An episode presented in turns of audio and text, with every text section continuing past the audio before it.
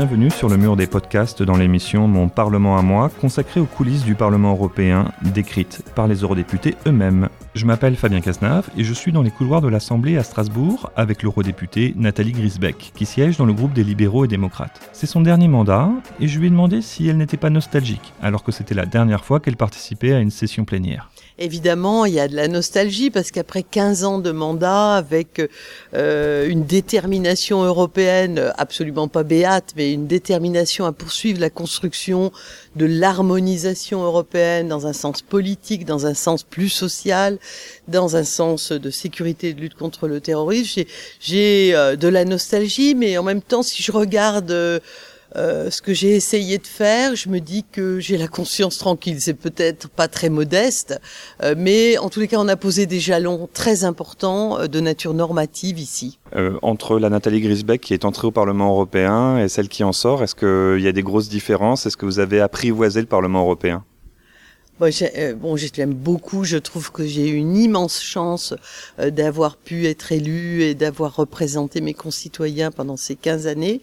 Personnellement, euh, j'ai changé parce que le monde y change.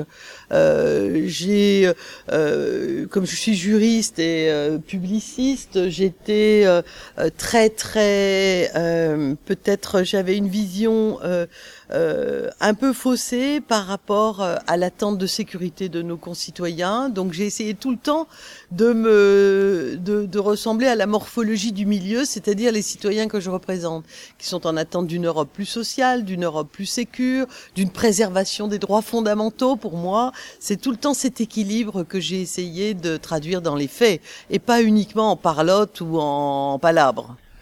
Pourquoi est-ce que les citoyens européens doivent s'intéresser aux actualités de votre Parlement, à l'activité des eurodéputés? Parce que ça les concerne. Euh, quand vous dites votre Parlement, c'est notre Parlement.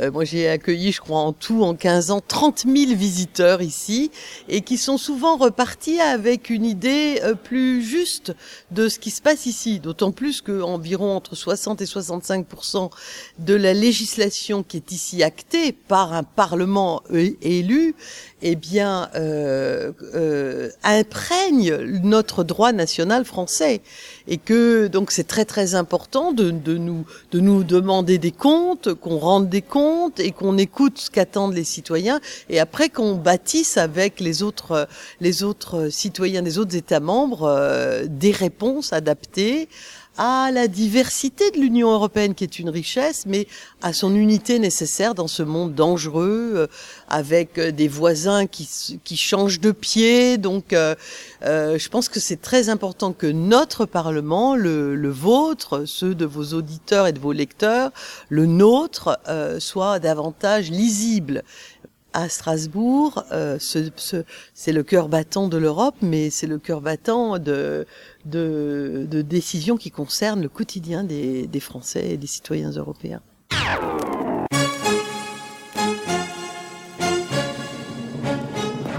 Vous pouvez consulter tous les résultats des élections européennes sur notre page dédiée www.ouest-france.fr/élections/européennes. Retrouvez les autres épisodes de notre série Mon Parlement à moi avec les eurodéputés sur le mur des podcasts de Ouest France.